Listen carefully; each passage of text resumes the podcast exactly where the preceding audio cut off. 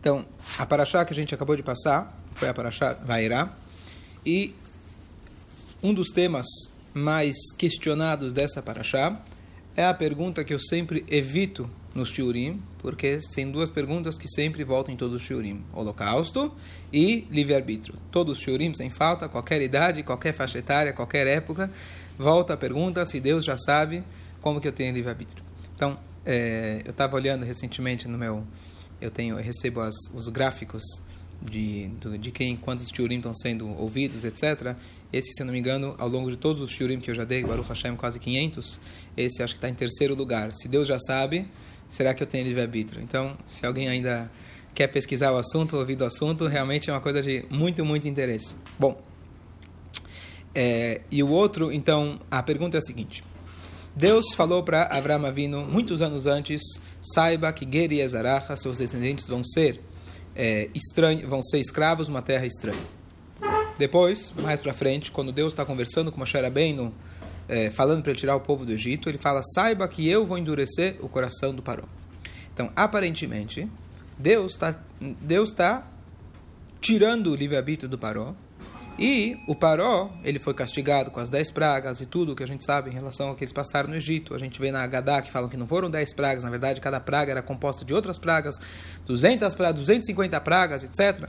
Então, Paró deveria chegar e falar para Hashem, Hashem, olha, por que está me castigando? Eu te fiz um favor. Você prometeu, você falou para Abraão Avino que que você, os seus descendentes vão ser escravos, eu me voluntariei e fiz esse trabalho por você. Um dado da questão. E o outro, será que Paró tinha a chance de fazer chuva em algum momento? Se Deus já preveu e já falou que ele vai endurecer o coração, você não tem como brigar com Deus. Se Deus endurece o coração, então ele não teria como fazer chuva. Então que culpa ele tem? Essa é a pergunta clássica. Eu estava vendo um paralelo interessante mas é muito trágico. É, quando pegaram em Marshmov Zichro, o Eichmann, na Argentina, o mundo inteiro, Israel inteiro, estava né, é, vivendo esse momento intensamente e com, eu acho que eram mais de do, duas mil pessoas foram ouvidas, as testemunhas contando né, o que, que eles passaram, o que, que eles viram e etc. do Holocausto, na época você tinha, né, estava fresquíssimo. É, e ainda todos os documentos que eles tinham, se pensava que isso aqui ia ser um julgamento rapidíssimo. O julgamento demorou alguns meses. Por quê? Porque ele alegou que ele estava cumprindo ordens. Eu estou cumprindo ordens. Então, na guerra, tá certo? Eu tinha a minha posição. Estou cumprindo ordens. Você vê, eu, tava, eu fui depois, eu já tinha visto uma vez, eu fui ver de novo. Você tem isso, foi televisionado. Você vê a cara do cara, frio, uma pedra, tá assistindo como se fosse certo? E o cara foi responsável pela morte de centenas de milhares de judeus. Bom, e a pergunta é, esse não foi o primeiro o Eichmann da história, nós tivemos o primeiro Hitler da história, e Mark é Paró. Eu comentei no Shabbat que a gente quando lembra do Paró, talvez dá uma sensação até legal, porque lembra Pesach, lembra né, Agadá, parece uma coisa, mas se a gente para e pensa o que, que eles estavam passando, sacrificando crianças a cada dia, tomando banho, né? Quão sádico ele podia ser, tomando banho com sangue das crianças, jogando as crianças no, no, no rio, forçando os Yodim a fazer trabalho dos piores possíveis, tá certo?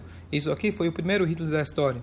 Até comentei que tem uma, uma piada, uma história de que uma vez tinha um, um, um goi muito poderoso, ele virou para um judeu e falou: Eu vou matar vocês, vou acabar com vocês, caso Shalom. E o rabino começou a rir da cara dele. Ele falou: Você está rindo da minha cara? Estou ameaçando vocês? Ele falou: Olha, o Paró quis matar a gente, ele virou o Knei Dalech da sopa de Pesach. O Aman queria matar a gente, ele virou o Osnei Aman. O Antiochus queria matar a gente, ele virou o Latkes e os sonhos. Eu estou olhando para você, já estou pensando o que, que vão inventar sobre você, o que, que você vai virar. Dúvida. É, então, a grande pergunta é essa. Tem algumas respostas, eu queria rapidamente passar pelas umas cinco respostas diferentes, e são, cada uma delas tem uma lição diferente, e algumas respostas são extremamente curiosas e, e não intuitivas, quer dizer, você não pensaria nelas se não fosse assim a genialidade dos nossos sábios explicando para gente, a sabedoria deles explicando para gente essa visão tão completamente diferente. Fala. Então, a resposta clássica é de que nas primeiras cinco makot, está escrito que Paró endureceu o seu coração. Ou seja, o que aconteceu foi, ele tinha livre-arbítrio na primeira, na segunda, na terceira, na quarta, na quinta, teve cinco chances. E aí depois disso, ele, depois de tantas vezes que Hashem deu chance, então Hashem falou, teu castigo vai ser que você vai perder o teu livre-arbítrio. Essa é a explicação clássica. Então, ainda tem uma questão, porque Deus já tinha previsto isso antes da primeira Macá, dizendo para Moshe Rabbeinu que eu vou endurecer o coração dele. Então isso seria, sem entrar tanto nessa questão mais difícil, volta para aquele shiur, quem quiser, se Deus já sabe, etc. Mas só para a gente entender o aspecto do paró, se ele tinha livre-arbítrio ou não, ele tinha livre-arbítrio. E o que Deus falou para Moshe que eu vou endurecer, não é que eu já endureci, eu vou endurecer, estou te contando já o que vai acontecer lá na frente. Não influenciei ainda, certo? Deus já sabe, mas não influenciei no livre-arbítrio dele. Então Deus, como que é possível? A grande pergunta aqui é como que Deus pode tirar o livre-arbítrio do Baró? Então a resposta é, Deus tirou como uma consequência das atitudes dele. Agora, tem uma explicação do Rebbe, que ele faz essa explicação baseado numa explicação, no comentário do Tânia. O Tânia traz uma passagem do Talmud, que o Talmud fala que sobre a chuva e etc. Então tem algumas coisas que é muito difícil fazer chuva e tem uma coisa que a Gemara fala que se alguém faz um pecado pensando na chuva. Então a pessoa está pensando, faço, peco ou não peco, peco ou não peco. Ah, não quero pecar contra Deus. Ele fala, sabe o quê? Yom Kippur está chegando, Elul está chegando, amanhã depois eu tenho que dar uma tzedakah grande. Sabe o quê? Peco agora, amanhã, depois eu resolvo o assunto. Tá certo? Então, se a pessoa faz isso, o que acontece? A chuva é igual aquilo, ah, existe uma regra que em categor na cessa negor. O advogado o que está te protegendo, ele não pode te acusar. Certo? Assim também funciona nos anjos. Aquele que te acusa, ele não pode te proteger depois. Então, o que acontece? Se você usou a chuva, que é a nossa ferramenta para poder se conectar com Hashem, mas você usou ela para se separar de Hashem, você não pode amanhã apelar, senhora chuva, por favor, me ajuda. Foi você, você usou a chuva para você poder pecar, certo? Então, isso de maneira geral. Pergunta ao Altereb no Tânia. Peraí, existe uma regra que em davar o medo chuva. Nada pode se antepor na frente da chuva. Se alguém se arrepende, nada no mundo pode se antepor. O Rambam ele traz, mesmo que uma pessoa peca a sua vida inteira, Deus nos livre no último instante, não, não espere para o último instante que a gente não sabe qual é, não perca a sua vida com futilidades, mas, teoricamente, se no último instante ele faz chuva, ele consegue limpar toda a barra dele. Então, como é possível que uma pessoa não pode fazer chuva, mesmo que ele pecou pensando na chuva? Então, o que, que explica o Alter Rebbe? O Alter Rebbe, ele que ele se apega às palavras que a Gemara usa. A Gemara não fala que não existe chuva ou não dá para fazer chuva. A Gemara fala em maspikim beadola chuva. Em maspikim significa não deixam, não dão tempo para ele fazer chuva. O que, que significa? A pessoa, vamos dizer, dar um exemplo, vai na sinagoga, fala, agora eu vou me arrepender. De repente toca o celular. Ele vai no Yom Kippur na sinagoga, ele senta do lado daquele cara que não para de falar o tempo todo. E ele não consegue fazer chuva. Ele fala, agora vai, agora vai. Toda vez que ele tenta, alguma coisa distrai ele não consegue fazer chuva. Então não é que Deus não deixa, não aceita chuva, mas lá de cima dificultam para ele achar esse tempo, essa disposição mental e espiritual de querer fazer a chuva. Essa é a consequência do ato dele. Mas o que, que significa não deixam? Não te dão tempo. Quer dizer, se você conseguir persistir, achar um tempinho, mesmo que está muito difícil, se você tentar, tentar, tentar, tentar, você vai conseguir fazer a chuva. E se você faz chuva, a gente volta para aquela regra que nada pode se antepor na frente da chuva. Diz o Rebbe, a mesma coisa em relação ao endurecimento do coração do Paró.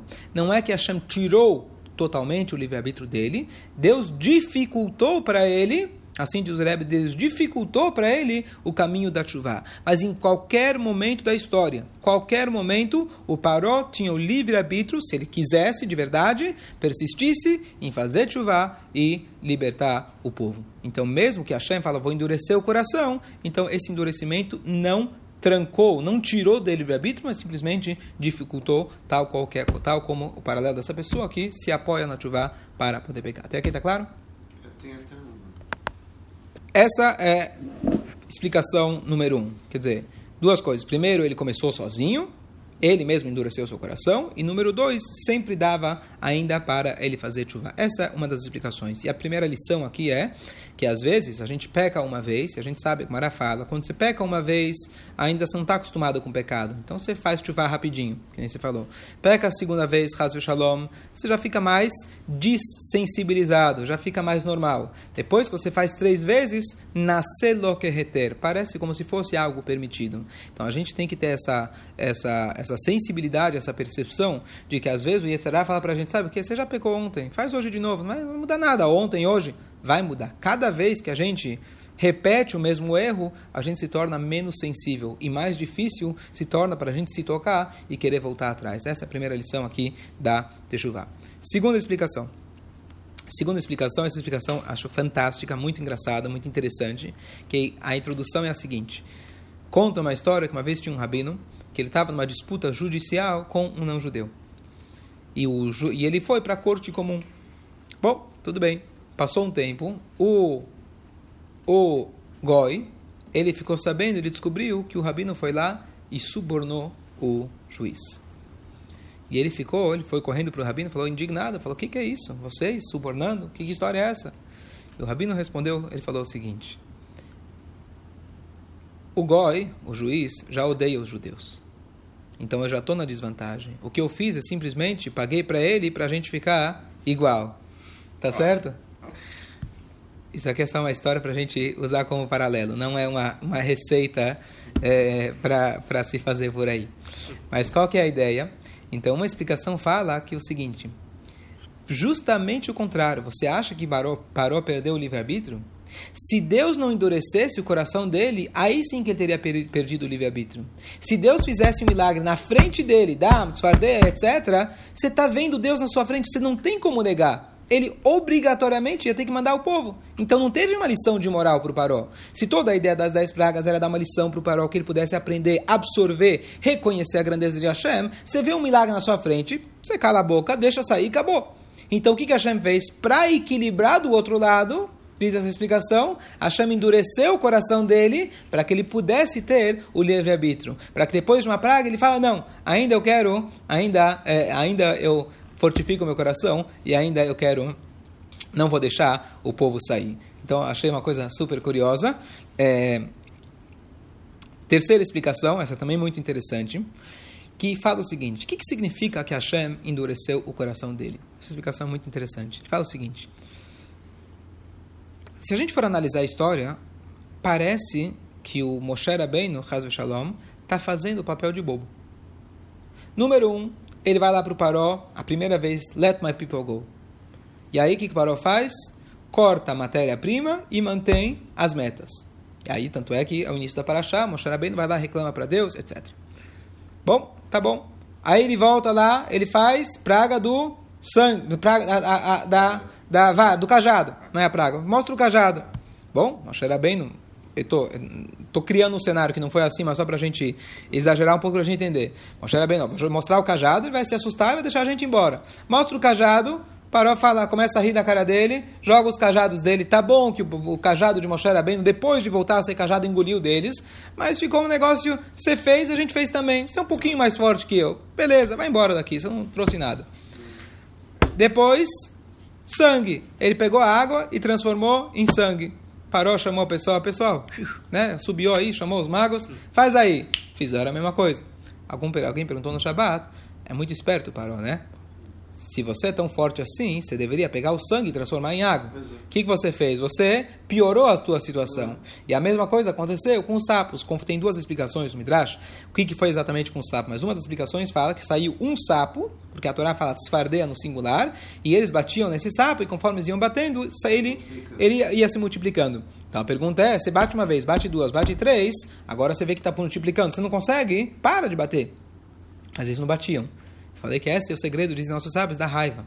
Quando alguém está com raiva, quando alguém está guardando mágoa no coração, raiva, é, ódio, Deus nos livre no coração, você está batendo e está batendo, você vê que não vai adiantar. O cara nem sabe se está com raiva dele, o cara já nem está aqui. Mas a gente continua martelando, continua martelando e guardando aquilo no coração. E você acha que quanto mais você bate, agora eu vou pegar esse sapo, agora eu vou acabar com ele. E o que, que você está fazendo? Somente multiplicando, multiplicando. Então esse foi o pensamento dos egípcios, tá certo? Então no sangue, em vez de tirar o sangue, eles fizeram mais sangue. Em vez de, em vez de parar de bater no sapo, eles bateram mais. Essa é a tendência de quando alguém está stubborn, quando alguém está cabeça dura, ele não só que não aprende a lição, ele continua, continua se colocando mais ainda na areia movediça, continua se colocando mais, mais e mais e mais. Então aqui tem uma lição, entre parênteses, né? Da gente, quando a gente percebe que não está dando certo, alguém me falou uma vez, eu tento convencer minha esposa de tal assunto e eu sempre bato na mesma tecla, bato na mesma tecla, algum dia eu vou conseguir. Eu falei, olha, se você continuar batendo na mesma tecla, talvez algum dia vai quebrar a tecla. Talvez você tenha que pensar em bater em outra tecla, tá certo? Se desse jeito não deu certo, talvez está na hora de você mudar o, a forma de você, é, de você lidar com a situação. Brigar não vai adiantar. Pensa talvez fazer de uma outra forma, se é que você acha que esse, que é isso, que é onde você quer chegar está correto. Então tenta abordar de uma outra forma. Mas essa é a tendência nossa, quando a gente a gente vai insistindo no erro, insiste e persiste no erro. Então a gente tem que se tocar para não ser igual os egípcios. Voltando, não, não concluí. Bom, chegou da parou, dá uma subiu lá, pessoal, faz igual. Fizeram igual. Moshe Rabbeinu, vamos imaginar, saiu com uma cara de bobo, né? Foi até o Paró, Paró dificultou. Vai lá, chega com o milagre lá da cobra, e fez igual. Dam, fez igual. Tsvardeia, sapos, eles fizeram igual. Kinim, agora, agora vai. Kinim, agora vai. Chega os magos para o Paró, fala, não tem como a gente fazer o piolho, porque a magia não consegue entrar entrar é, é, é, numa algo que é melhor, menor do que uma lentilha. Então, eles falaram, Etzba Elohim hi, esse é o dedo de Hashem. Então, agora Moshe, vamos imaginar os Yudim, agora, checkmate. O que acontece? O Paró percebe que ele está lidando, de novo, não é isso, mas estou criando o, o cenário, eu estou lidando com pessoas muito simples, pessoas muito bobas. O que, que eu falo? Fica tranquilo, vou tirar o povo, vai, só reza para Deus, tira daqui. Pronto, prometeu, passa um dia, saiu a, saiu a praga e Agora, eu prometi, não cumpri, deu certo. Manda a próxima praga, não tem problema. Mandou a próxima praga. Ah, Moshe, vem aqui, vem aqui. Eu, vou, eu prometo, vou tirar, vocês vão sair. Moshe Rabbeinu acredita, cai na dele de novo, passa mais um dia, volta e ele deixa. Então, parou, já está tranquilo. Eu posso manter esse povo aqui e para não sofrer, eu vou prometendo. Vamos empurrando com a barriga e está tudo certo. Esses caras aí não têm noção do que estão fazendo, tá certo? E cada vez vai vindo uma praga, mas o parou está tranquilo. A pergunta é por que, Hashem essa é a grande pergunta. Por que, que Hashem começou com um tipo de praga que aparentemente está mostrando a sua fraqueza? Caso Shalom. Mas ele deu margem para que eles rissem de nós. Depois ele foi engrossando, engrossando, engrossando, e tudo bem, até que eles reconheceram. Mas por que você se faz de bobo? Por que você se faz de fraco no começo? Você tem a força, mostra desde o começo pragas que os magos não conseguem. Então qual que é a resposta? Quando acontece uma situação parecida no nosso dia a dia, a gente tem duas opções. Quando a gente, Deus nos livre, peca, e a gente vê eu pequei, não caiu raio na minha cabeça. Eu achei que se eu pecasse ia cair um raio na minha cabeça. Mas não caiu. Então o que, que eu faço? Deus nos livre, etc. Fala, olha, tá vendo? Sempre te falaram que não pode, é pecado, vai para o inferno, vai queimar. É, pecou, tá vendo? Tá tranquilo. O que você faz? Vai de novo, tá certo? E aí, não aconteceu nada. Eu me arranjo com Deus. Amanhã eu vou na sinagoga, faço uma rezinha, tá tranquilo, tá certo? Dou uma tzedakah, tá tranquilo. E assim ele vai. Yom Kippur eu prometo, passo Yom Kippur, eu não cumpro nada. Tá resolvido, tá? Tô ganhando dinheiro, tá tudo indo bem na minha família. Yom Kippur eu repito a mesma dose, peco o ano inteiro, Hazu Shalom. E chega no Yom Kippur eu peço perdão. Qual o problema? Tá certo? Isso significa que Hashem endureceu o coração do Paró. Quando uma pessoa passa por uma situação dessa, ele tem que perceber que, na verdade, Hashem está te dando uma chance. Hashem não quer tirar o teu livre-arbítrio, que quando você peca, cai um raio na tua cabeça, Shalom. Ele quer te dar uma chance para você fazer chuva. Se ele faz imediatamente que, a, que a, você errou, logo tem uma consequência, você não tem como fazer chuva. A chuva é inevitável, como a gente falou na outra resposta. Você vê um milagre na tua frente, você é obrigado a fazer. Hashem não te deu chance para você fazer chuva. Ele fez a chuva por você. O que, que Hashem faz? Te dá uma chance, te dá duas chances. Ele para, sabe o que? Deixa, deixa você fazer as cobras igual também. Deixa você achar que você que ganhou dinheiro. Deixa você achar que você que domina. Deixa você achar que você também pode competir com Deus. E Deus vai deixando. Mas o que, que ele quer de você? Ele quer que você faça chuva. Te dá uma oportunidade de você falar, uau, eu errei e Hashem não me castigou, está me dando chance. Eu deveria aproveitar essa chance para fazer chuva. O que, que aconteceu com Paró? Ele aproveitou essa oportunidade e endureceu o seu coração. Ou seja, não é que Hashem, conforme essa explicação, foi lá, endureceu o coração do Paró, fechou a cabeça dele não fazer chuva. O cenário, da maneira que Hashem fez toda a estrutura, todo o planejamento da saída do Egito, foi de uma forma que ele deu margem para endurecer o coração do Paró. Mas em nenhum instante ele fechou para ele as portas da chuva. A maneira que ele fez deu muita margem para que ele pudesse se endurecer. E por isso está escrito, vai que Hashem, que Hashem endureceu. Conforme essa explicação, não que Hashem diretamente endureceu, mas ele criou um cenário aonde ele poderia endurecer o seu coração. Mas, paralelamente, ele poderia fazer chuva e pensar, uau, Hashem está sendo tão bondoso, eu só prometo, e ele já me tira a praga sem eu... O que Hashem poderia fazer? Eu sempre pensei nisso. Hashem poderia fazer, estão com sangue aqui, parou, uh, Paró chega correndo, por favor, tira isso daqui. Falando, não, fica com sangue aqui, deixa a gente embora. Quando a gente estiver lá distante, eu peço para Deus para tirar. E acabou. Tá certo? Deus não fez isso. Por quê? Porque Deus deu chance para ele. Deus quis dar a chance para ele, para que ele pudesse, sem a praga, chegar na conclusão da grandeza de Deus. Se fosse durante a praga, seria muito fácil, certo? Durante a praga, não tem jeito, tem que mandar esse povo embora. Mas a Hashem cada vez deu chance, deu chance, deu chance. E essa seria uma explicação também muito bonita, e a lição para a gente está muito clara. Fala. Mais uma resposta interessante. E essa explicação, o Rebbe deu, muito bonita essa explicação, ele falou o seguinte, como a seguinte, com a seguinte introdução da seguinte história. É, na época da Rússia czarista, um dos piores decretos da nossa história foi quando eles fizeram aquele decreto chamado os cantonistas. Pegaram crianças jovens, tiravam, arrancavam eles dos seus lares, e eles tinham que prestar serviço ao exército, serviço militar, por 25 anos. E com isso, eles tinham certeza que eles iam conseguir erradicar qualquer lembrança deles de judaísmo etc. Essa foi uma dos piores, um dos piores decretos, quer dizer, eles queriam acabar com o nosso espírito. Então tem muitas histórias a respeito, aqueles alguns que conseguiram ainda depois de tudo isso lembraram quem eles eram, etc. Tinha uma sinagoga dos cantonistas, várias histórias, etc. Maravilhosas, mas as histórias, como é, muitos falam, aquelas histórias que a gente escuta falar do Holocausto, dos livros, o cara conseguiu uma torazinha no Holocausto, conseguiu chofar, conseguiu matzah. É uma história em um milhão, por isso virou história. Todo o resto, infelizmente, não, não aconteceu isso. É, de qualquer jeito, é, o que acontece? Eles se encontraram, então, esses cantonistas, uma vez, foram se, encontraram com o Rebbe Tzemach Tzedek. E eles falaram, Rebbe, a gente queria muito, muito fazer as mitzvot, mas não é possível. A gente está numa situação onde eles dão para a gente comer treif. Rebbe, por favor, nos diga o que, que a gente tem que fazer. Deixar de comer e morrer? Ou a gente come o treif? Então, ainda agora tem toda uma questão. Tem momentos que você tem que entregar a sua vida, às vezes não. Mas o Rebbe falou para eles, não. Como? Mas quando vocês comerem o treif, não lambam os seus dedos.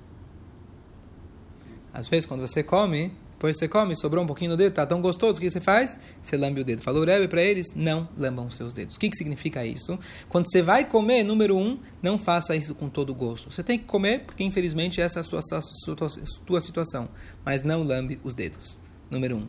E número dois, isso não é muito nosso tema agora, mas uma coisa muito curiosa que está escrito, é, que é, eu não sei qual que é o passuco, mas o passuco fala, façam para vocês sinais.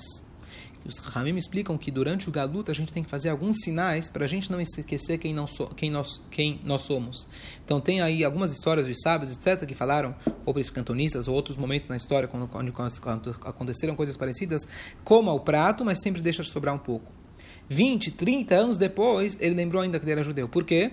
Porque toda vez ele deixava sobrar um pouco. Isso fez, mesmo que estava comendo não kasher, mas esse sinal que ele fez para ele, fez, ajudou ele a lembrar quem ele era. Ou alguns que falaram, leia sempre o Shema Israel antes de dormir. É uma coisa que você vai fazer em segredo, ninguém vai perceber, mas esse Shema Israel, ele infelizmente perdeu todo o resto do que ele tinha, mas esse Shema Israel, esse sinal foi o que fez ele se lembrar quem ele era e etc. Eventualmente conseguiu resgatar tudo aquilo, tudo aquilo que ele tinha né, se perdido ao longo do caminho.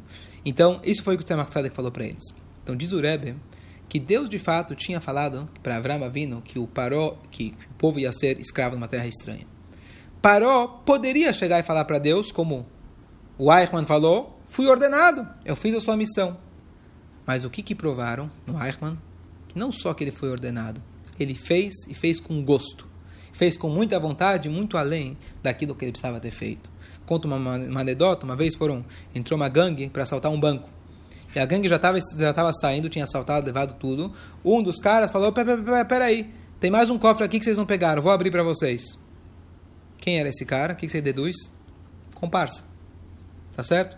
Você está dando mais daquilo que precisava. Os caras já estavam indo embora, e você fala, vou te dar mais. Então, sem dúvida, ele faz parte do esquema. Então, Paró, tudo bem que ele poderia escravizar o povo, mas tem escravizar e tem escravizar. Ele fez isso com gosto. Foram 86 anos de galuto, mas o galuto os piores possíveis. Ninguém mandou ele fazer do jeito que ele fez. De certa forma, uma consequência que não na casa, na, questão do paró. A gente sabe que originalmente seriam 400 anos. Hashem diminui, na verdade, o tempo que era 210 anos. Uma das explicações, os motivos é porque a intensidade foi tanta que equivaleu a mais anos. Mas essa não foi a intenção do paró. Ele não queria poupar o povo do, do tempo de sofrimento deles. Ele não falou, vou caprichar a dose para eles poderem ir embora rápido. Não era esse o plano dele. Mas o fato que ele fez isso com gosto, isso foi o livre-arbítrio dele. Isso sim foi a vontade dele. Então, essa explicação, diz o Rebbe, às vezes tem situações que a gente está impedido de fazer uma mitzvah. Então, vou dar um exemplo. Alguém está com a saúde, Deus nos livre, comprometida. Ele chega no rabino e o rabino consulta com o médico e fala: Olha, esse Yom Kippur você não pode jejuar. Vamos ver como vai ser a reação dele. Olha, ele fala: Ufa, que bom esse jejum, esse jejum vou poder comer, vou estar tranquilo. Ou ele vai estar pensando: Poxa, que pena que eu não posso comer no Yom Kippur. Um judeu que está numa situação onde ele não tem um minyan, tá certo? Ele não pode rezar com o minyan. Ele fala, que bom, Baruch Hashem, estou aqui numa situação onde não pode... Ou ele está lamentando o fato de não, dele, por força maior, independente dele, ele não está sendo possibilitado de cumprir uma mitzvah.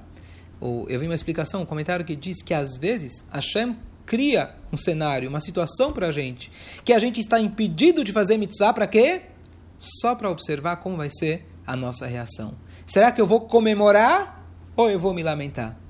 Então, essa, na verdade, seria a outra explicação, onde a gente sabe, onde às vezes, se por algum motivo, por força maior, eu não tá impossível para mim cumprir uma mitzvah. Falei, alguém, por exemplo, que Deus nos livre perdeu o braço. Deus nos livre. Alguém que está com o braço totalmente engessado não tem como colocar, colocar o tefilim no braço. Então, você vai ver se ele vai comemorar ou ele vai se lamentar por aquela mitzvah que ele vai deixar de fazer. Então, às vezes, Hashem nos coloca nesse tipo de prova, tá certo? Não vem agora ao caso justificar, etc. Então, a gente tem que parar e pensar, será que um outro exemplo? Tem pessoas que, está escrito na, na Sukkah, quando a gente está numa Sukkah, a mitzvah para turma mitzvah, você está sofrendo, você está isento da mitzvah. Então você fala, tomara que chova um pouquinho hoje, não muito. Hum. Aí já sai da açúcar. Está escrito quando você já sai do açúcar, mesmo que parou de chover, você não precisa mais voltar para açúcar. Ufa, que bom, hoje está tranquilo. Lá estava ruim, estava calor, estava quente, estava frio, estava caindo, estava pingando. Oh, Baruch Hashem, choveu, eu agora estou dentro de casa. Essa não é a maneira que a gente deve celebrar as mitzvot, muito pelo contrário. Então essa seria agora a outra, quinta explicação sobre o parou. Certo?